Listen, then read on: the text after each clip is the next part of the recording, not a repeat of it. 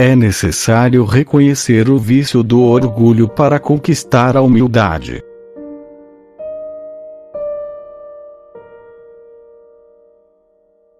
Por Joseph Stiver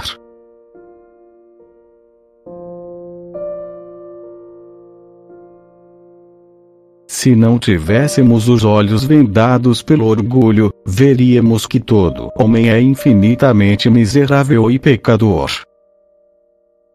Compreenderíamos, na prática, que toda criatura depende de Deus sob todos os pontos de vista, quanto à sua essência, existência, duração e todas as condições de seu desenvolvimento nos lembraríamos de nossos inúmeros pecados, duplicados pelas ingratidões atuais sempre renovadas.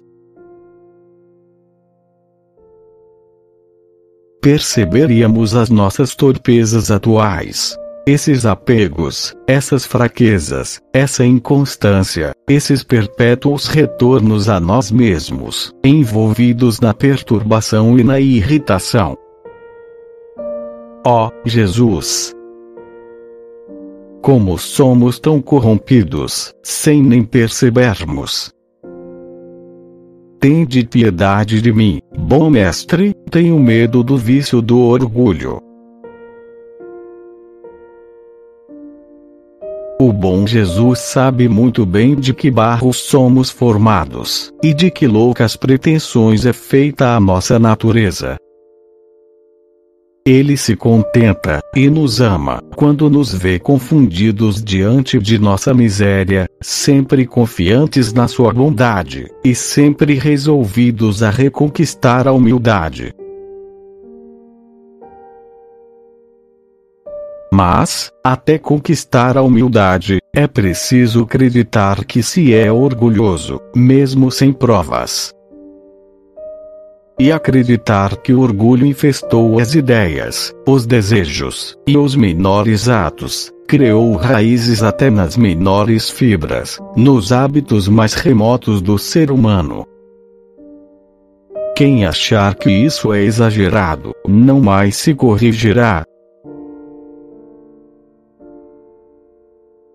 É preciso desaprovar constantemente, diante de Deus, as milhares de pretensões injustificadas, que se elevam do íntimo do coração, pedir-lhe perdão por sermos tão sórdidos a seus olhos, agradecer-lhe por não nos ter abandonado no abismo do orgulho, é preciso sempre pedir luzes, para nos reconhecer tal como somos, força para amar essa abjeção, e a coragem de nos deixarmos tratar como merecemos.